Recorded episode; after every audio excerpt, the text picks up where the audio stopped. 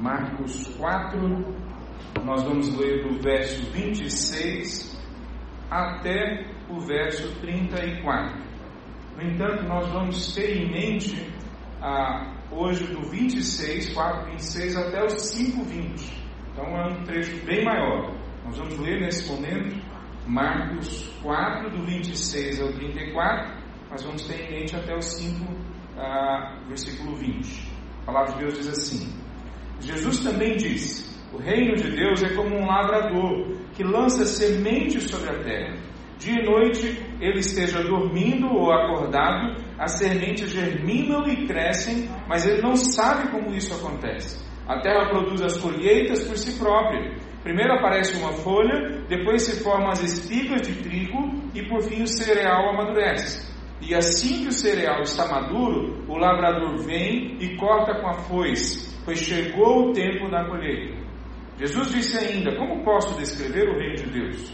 Que comparação devo usar para ilustrá-lo? É como uma semente de mostarda plantada na terra, é a menor das sementes, mas se torna a maior de todas as hortaliças, com ramos tão grandes que as aves fazem ninhos à sua sombra. Jesus usou muitas histórias e ilustrações semelhantes para ensinar o povo, conforme tinha condições de entender. Na verdade, só usava parábolas para ensinar em público. Depois, quando estava sozinho com seus discípulos, explicava tudo para eles. Vamos orar? Santo Deus, a tua palavra foi lida. Nós clamamos agora que o Senhor venha aplicá-la aos nossos corações. E que poder nenhuma, que pessoa nenhuma, que nada possa impedir a gente de prestar atenção na tua palavra e na ação do teu Espírito Santo em nós. Em nome de Jesus. Amém. Poder sentar, meus irmãos. Quando nós estudamos arte, e creio que todos nós estudamos um pouquinho, seja na escola, seja na faculdade, seja na vida, uma das perguntas que aparecem quando a gente estuda arte é se a arte é que imita a vida ou se a vida é que imita a arte. É uma pergunta interessante, porque de fato ninguém tem a resposta final. Quando a gente vê um filme, o filme está representando uma realidade ou o filme cria uma realidade ao influenciar a mente das pessoas? Quer dizer, qual que é a lógica? Provavelmente a gente pode pensar nas duas direções. A arte influencia a vida e a vida influencia a arte. Quando a gente olha para as parábolas, é uma pergunta, ainda mais num texto como esse que lemos, é uma pergunta semelhante que a gente tem que fazer. Será que aonde está o foco, a ação principal de comunicação de Jesus? Na parábola ou no que vem a seguir? Porque nos outros dois textos que nós não lemos, mas que nós vamos mencioná-los, onde Jesus acalma a tempestade onde Jesus expulsa uma legião de demônios, de endemoniado, nos dois textos parecem estar se referindo exatamente ao conteúdo dessas duas parábolas. Jesus está falando que o reino de Deus é imprevisível na primeira parábola, quer dizer, a gente não consegue prever quando, como isso acontece na vida das pessoas. Ele está dizendo na segunda parábola que nós lemos, no grão de mostarda, na semente de mostarda, que o reino de Deus é impossível de ser imaginado, não dá para a gente imaginar, conceber como que ele vai acontecer na vida das pessoas. Ele é absolutamente pequeno, mas de repente ele se torna algo imenso, grande. E o reino de Deus também é pessoal. Ele fala isso quando ele diz para nós que as histórias que ele conta vai de, de acordo com a capacidade das pessoas entenderem.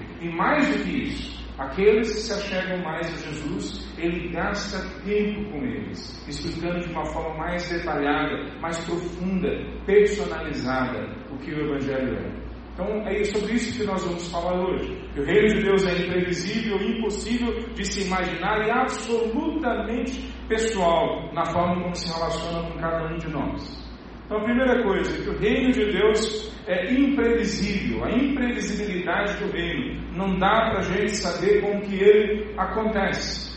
Nós vemos a, a, nessa primeira parábola falando que um lavrador sai, joga a semente e ele não sabe exatamente qual semente ou como essa semente vai brotar, vai germinar, quando isso vai acontecer, mas é uma, uma imprevisibilidade que faz parte da vida desse lavrador. Quando nós olhamos o reino de Deus, a gente está ouvindo o mesmo tipo de mensagem sendo vivida, sendo experimentada na vida dos discípulos.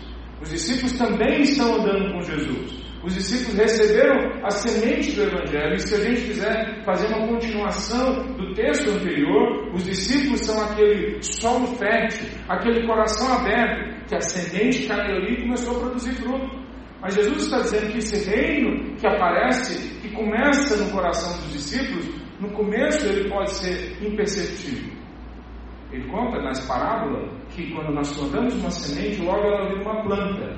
E de repente aparece alguma, algum fruto, uma espiga, mas ela não está madura. E em algum momento essa espiga amadurece. E aí está claramente presente o processo. O processo todo de se plantar e colher está evidente na vida das pessoas. Olha o que acontece na sequência quando Jesus entra no barco, a partir do versículo 35, junto com os discípulos. Ele entra no barco com os discípulos, que alguns deles são pescadores, conhecem aonde eles estão entrando, sabem aquele ambiente que eles vão, e talvez, a gente não tenha essa informação, talvez eles soubessem que haveria uma tempestade ou que naquele momento, naquele local era comum ter tempestades. Nesse texto nós não temos essa informação, mas em outro texto, que acontece uma mesma tempestade, nós temos a informação de que uma hora específica do dia, num determinado local, em que os discípulos que eram pescadores sabiam que uma, poderia haver uma tempestade, mas eles entram num barco,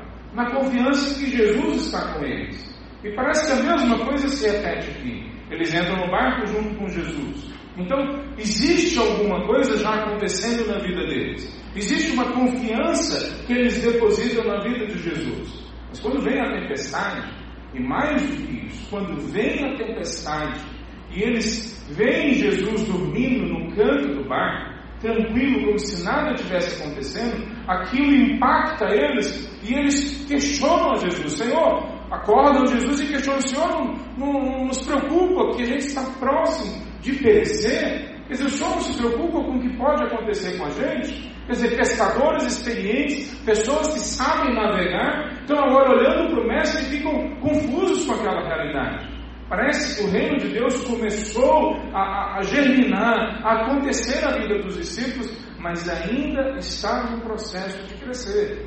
Ele ainda está no processo que talvez eles estejam em algum momento na caminhada que já se distanciou do início mas eles estão muito longe ainda do fim, da maturidade que a semente tem que alcançar na vida deles. Os discípulos olham para aquilo que acontece no, meio do mar, na tempestade, e vê Jesus acalmando a tempestade. E aquele receio deles morrer, é interessante que é um receio a palavra que é usada aqui. Não é a palavra medo, como muitas traduções estão. Na minha, por exemplo, está medo. Mas a palavra em grego, ela está falando que eles estão perplexos com a situação. Há um certo receio daquilo que vai acontecer. Mas olha a palavra que é usada no versículo seguinte: quando não tem mais tempestade, quando não tem mais trovão, ondas subindo na direção deles. O versículo 41 diz que eles estão apavorados com o Senhor que está na frente deles. A tempestade do lado de fora acabou, mas a tempestade do lado de dentro só começou. Há um processo que Deus quer empurrar todos nós para entrarmos nele, que é absolutamente imprevisível como e quando ele vai acontecer. O Espírito faz da forma como agrada a ele. E Jesus fala sobre isso, então, é o reino de Deus. É como essa semente que vem na nossa vida. E pode parecer em alguns momentos que, que nada está acontecendo, ou que muito pouca coisa aconteceu até aquele momento. Mas em outro momento, a gente pode ficar apavorado, ou a gente pode ficar extasiado, ou como lá em 1 Pedro diz, a gente pode ficar com uma alegria que é indizível daquilo que nós estamos vendo acontecendo nas nossas vidas. Esses mesmos discípulos que têm algum receio de que há, vai acontecer um acidente, agora eles estão apavorados, mas isso tudo vai produzindo na caminhada deles uma certeza. Afinal de contas, a fé é a certeza. Nós lemos lá em Hebreus capítulo 11, versículo 1, lá diz que a fé é a certeza. Certeza do quê? De coisas que nós não vemos, mas nós sabemos que elas estão ali. A fé na palavra de Deus não tem nada a ver, e a gente tem falado sobre isso, com pensamento positivo. Não tem nada a ver com a gente autoafirmar para nós mesmos a, a, que vai dar tudo certo no final. Pode ficar tranquilo, a tempestade não vai derrubar a gente, vai dar tudo certo. Não tem nada a ver com isso. Pensamento positivo pode ter essa utilidade, mas a fé na palavra de Deus, ela tem a ver com ter fé no caráter de Deus e ter fé na palavra de Deus.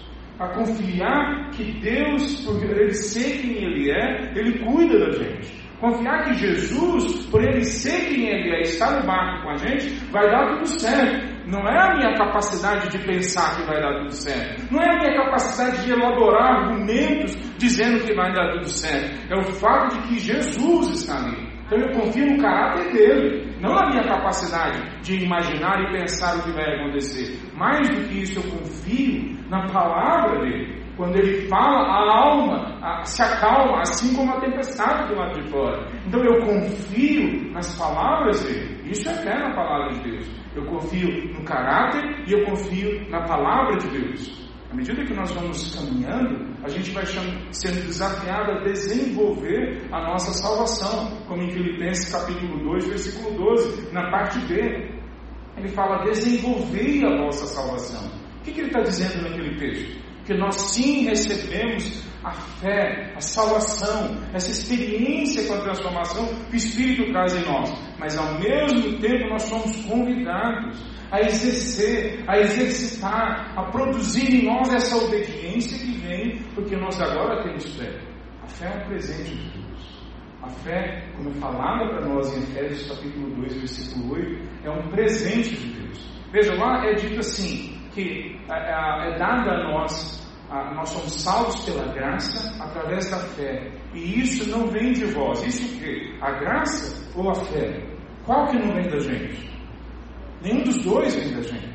Ele está se referindo ali, por causa da construção no grego, a, não à fé e à graça, mas ao processo que envolve a graça de Deus invadindo a gente e a fé sendo produzida em nossos corações, todo esse processo entregue por Deus às nossas vidas.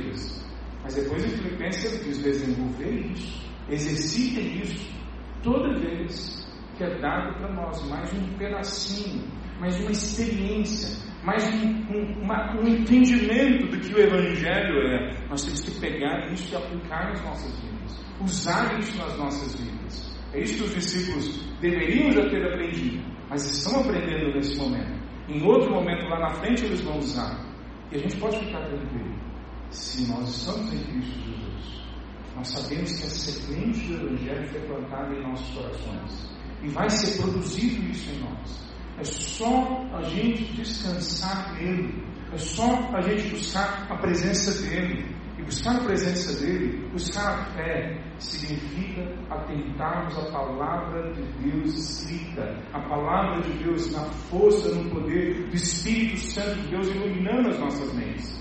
Fé só é produzido pela pregação do Evangelho. Isso a gente vê lá em Romanos capítulo 10, versículo 17. A fé só é produzida quando repetidamente nós ouvimos e entesouramos e usamos o Evangelho aplicado nas nossas vidas. Então, a primeira coisa sobre o reino de Deus, ele é imprevisível. Pode ser que hoje você ainda não conseguiu ver todos os resultados que você queria ver com a fé que o reino de Deus traz para nós, que aplica aos nossos corações.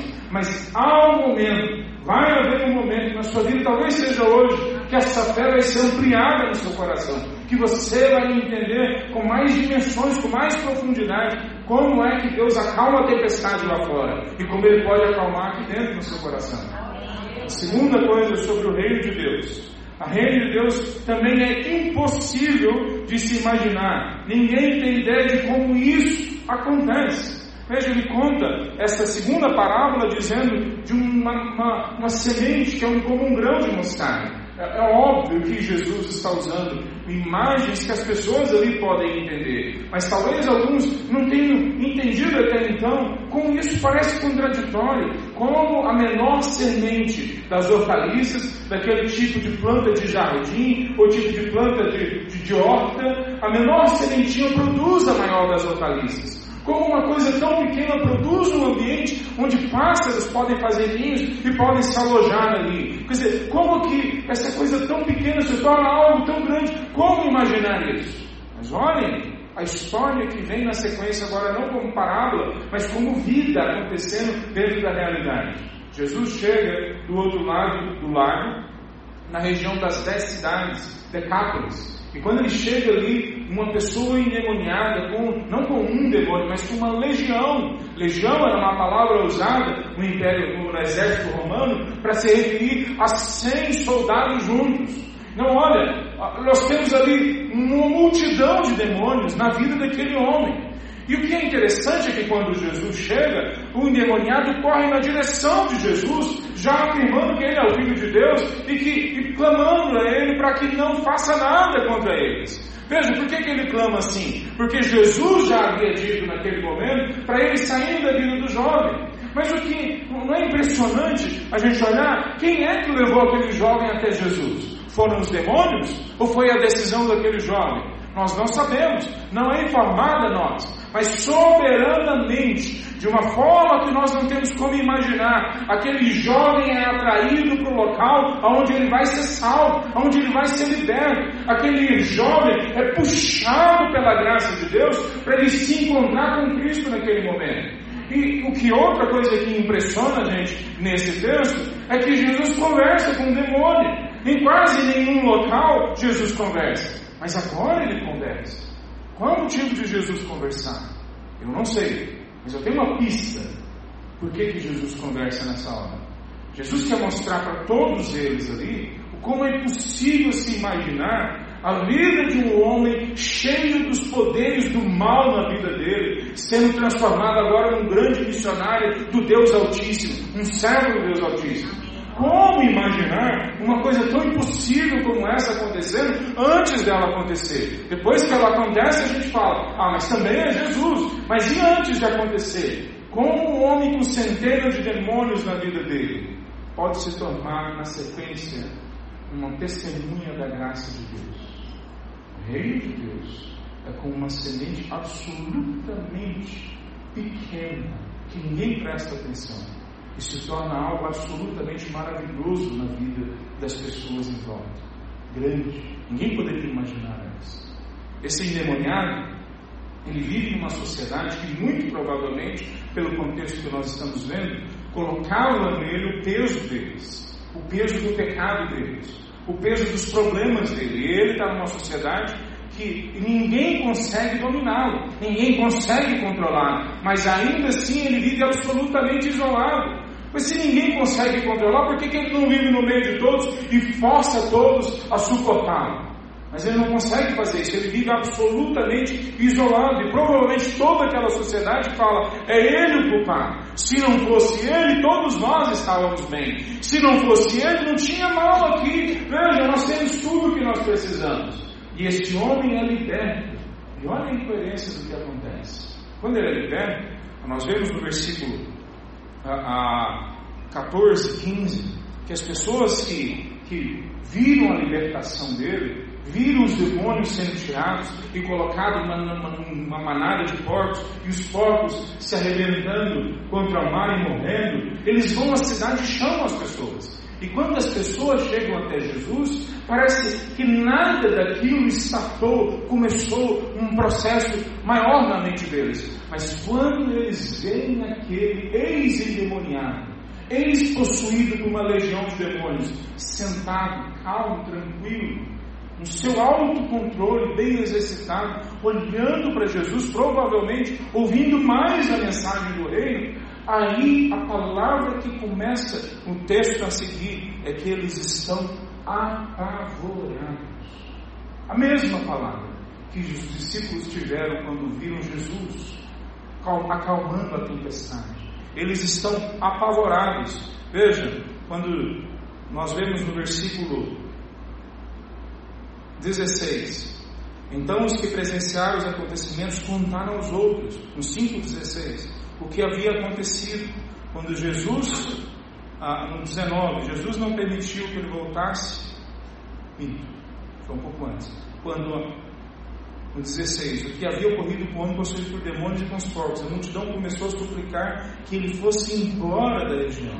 Não, está no 15, desculpe, 15b. Estava sentado ali, vestido em perfeitos juízos, e todos tiveram medo. A palavra medo aqui é a palavra fobia. Eles tiveram medo do quê? Bom, algumas coisas podem não estar tão claras só no texto, mas pela cultura a gente tem uma pista. John Waterberg, é um teólogo, um pastor, ele diz o seguinte, depois de estudar a história desse texto, a cultura em volta desse texto. Eles tinham naquele local, as dez cidades, alguns deuses, mas um desses deuses era representado por um porco. Era representado, o seu, o seu ídolo era um porco. Então, quando os demônios pedem para ir para os porcos, talvez eles tivessem uma outra intenção.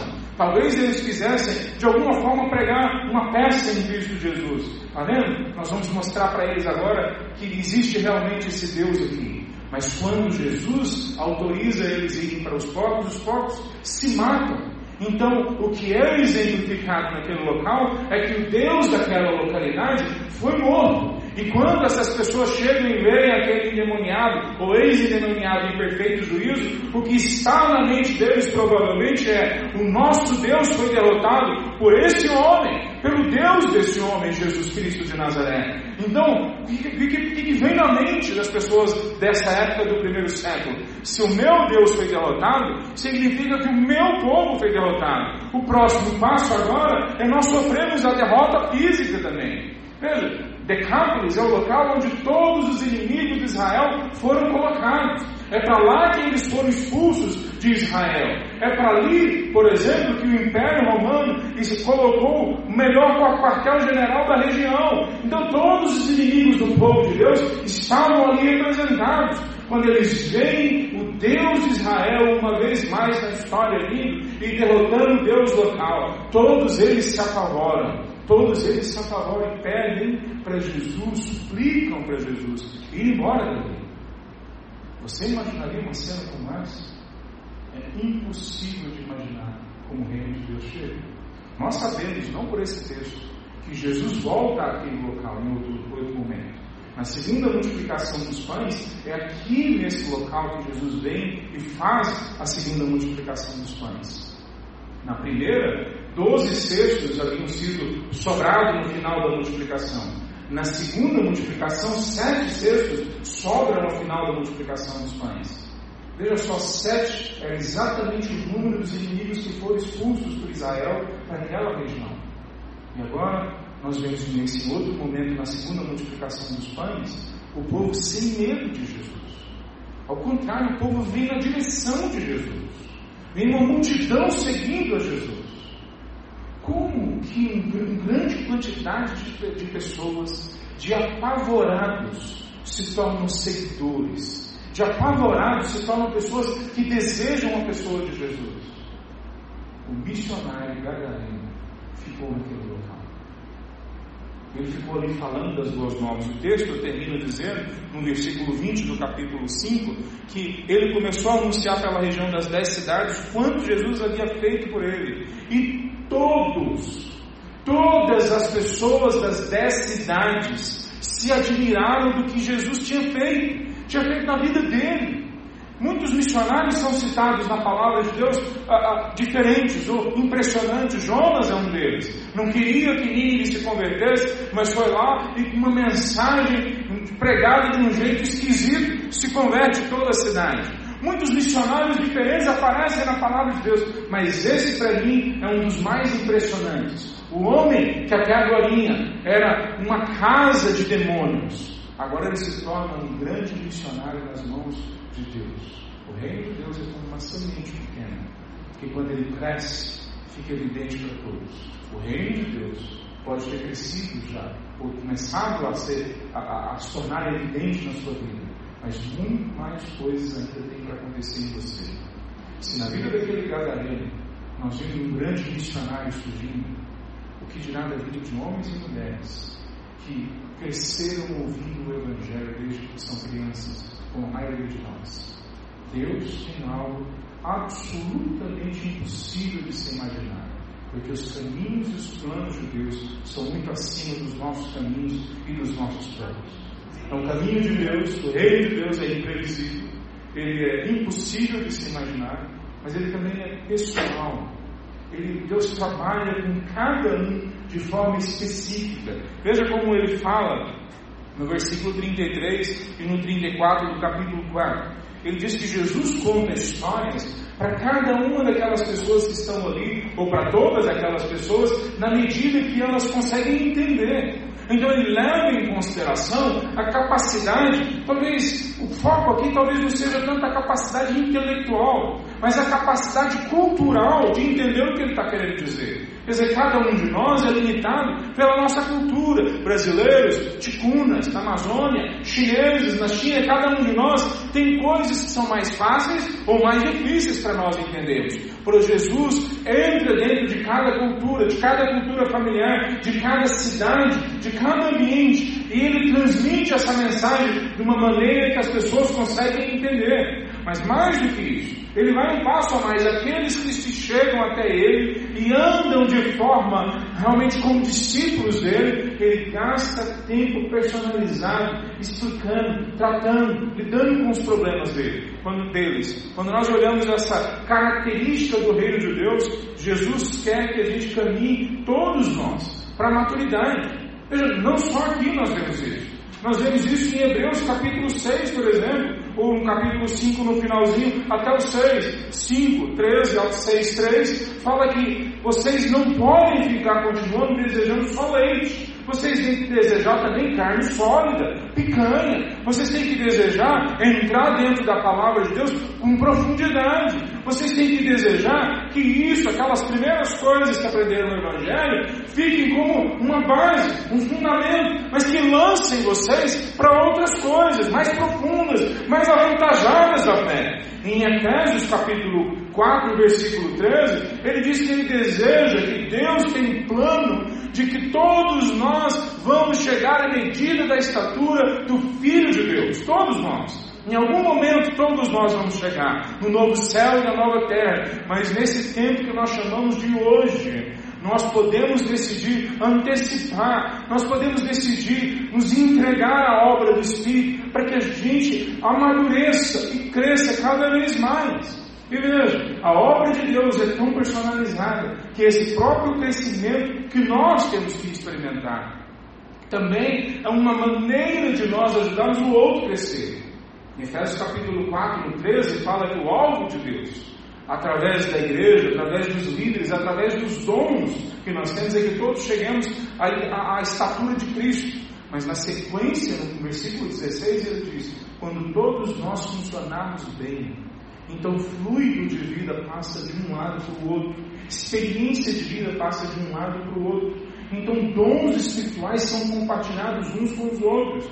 Veja, por isso que igreja não é escola. Eu não estou aqui ensinando simplesmente a palavra de Deus para vocês. E isso outras pessoas que nem conhecem a Deus poderiam fazer. Eu estou aqui prestando um culto a Deus na esperança de que quando eu leio a palavra de Deus e falo, o Espírito Santo de Deus ilumine a mim e a você, para que nós juntos possamos entender a palavra de Deus e que a gente saia daqui totalmente cheios do poder e da presença e da compreensão da palavra de Deus. Deus quer agir em cada um de nós e Ele age de forma personalizada. Na economia do reino de Deus, não existe pessoas mais ricas e mais pobres, melhores ou piores, pessoas mais inteligentes ou pessoas mais uh, burras. Na economia do reino de Deus, existem pessoas que se abrem à palavra e ao Espírito. Existem pessoas que se fecham à palavra e ao Espírito. Na economia do reino de Deus, todas essas pessoas, em algum momento que são salvas, que o Evangelho brotou no coração, vão chegar à medida da estatura de Cristo Jesus. Mas até que a gente chegue no novo céu e nova terra, nós temos à nossa disposição aqui e agora a possibilidade de termos a plenitude de vida. Não há plenitude de vida sem conhecimento da palavra de Deus. A palavra de Deus, ela, ela invade a nossa realidade como algo absolutamente pessoal. Quem poderia imaginar que os discípulos, esses doze que nós sabemos que estão na história aqui, conseguiriam vencer o medo de Jesus. Eles estão apavorados com Jesus, mais do que ficaram com tempestade. Quem poderia imaginar que um endemoniado com uma centena ou mais de demônios dentro dele se tornaria um grande missionário? Quem poderia imaginar que nós hoje seríamos trazidos para cá e adoraríamos a Deus juntos?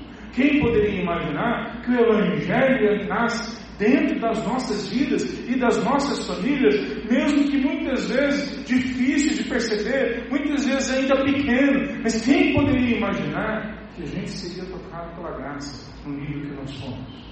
Pois nós ainda nem chegamos perto daquilo que Deus tem para nós. Como que eu gostaria de concluir esse texto com os irmãos? O reino de Deus ele vai chegar na vida de cada um de nós, na família de cada um de nós, de uma forma que nós não temos como prever. Nós podemos nos dedicar a isso, nós podemos nos dedicar a ouvir a palavra, mas Ele decide como, quando, aonde, em que medida. Mais do que isso, o Reino de Deus, Ele vai entrar em nossa vida de uma forma que é difícil de imaginar as consequências, é difícil imaginar o tamanho que isso vai tomar em nossa vida. Mas Ele quer trabalhar de forma personalizada em nós. O Gadareno era um escravo de demônios, um escravo do mal. Mas ele é liberto. Não é só liberto, ele é transformado em uma pessoa útil à graça de Deus. Parece que Jesus conta essa história para nós para ilustrar a própria parábola que ele contou antes, mas também para dar esperança para nós. Se o Gadareno pôde alcançar esse nível de entrega e de resultado na vida, de caminhada com Deus, então há esperança para cada um de nós. Há esperança para cada um de nós. Nos tornarmos cheios do poder de Deus. Não importa as amarras que estão no passado, não importa as dores e tristezas, não importa as angústias, não importa o poder de Satanás que uma vez nos prendeu, talvez ainda nos influencie, se nós nos olharmos diante de Deus, nós podemos, na vida do Gadareno, na vida de tantos outros na história, ter isso como esperança e testemunho nas nossas vidas. Que nós também podemos ser libertos, e nós também podemos ser úteis à graça de Deus. Vamos orar, Santo Deus, nós nos colocamos diante de Ti agora. Que o Teu reino, Pai, que é imprevisível, que é impossível de se imaginar, mas que também é absolutamente pessoal. Que o Senhor venha relacionar com cada um de nós dessa forma única que o Senhor tem para se relacionar com cada um de nós. Deus fala às nossas realidades, ó Pai, aos nossos problemas. Deus nos fala e tira a gente também dessa realidade. Nos salva de nós mesmos, nos salva, Deus, das amarras, nos salva, Deus, das prisões, ó Deus, que nos mantém longe do crescimento em Cristo Jesus. Ó Deus, que o teu reino possa ser plantado, possa crescer e ele possa invadir todos os espaços da nossa mente e coração, e possa invadir todos os espaços das nossas, dos nossos relacionamentos uns com os outros, com a nossa família, com as pessoas em volta da, da nossa vida na caminhada diária. Senhor, venha invadir a nossa vida. Nós clamamos hoje, Pai, Senhor liberte do poder de Satanás todos aqueles que ainda estão presos nas amarras de Satanás. O liberte de nós, ó Deus, dos vícios e dos pecados. Nos faz desejarmos ser santos. Nos faz desejarmos, ó Pai, nos, nos arrependermos verdadeiramente, profundamente para que Cristo Jesus possa habitar em nós ricamente. Senhor Deus, louvado seja o teu nome. Em nome de Jesus que nós oramos. Amém. Amém.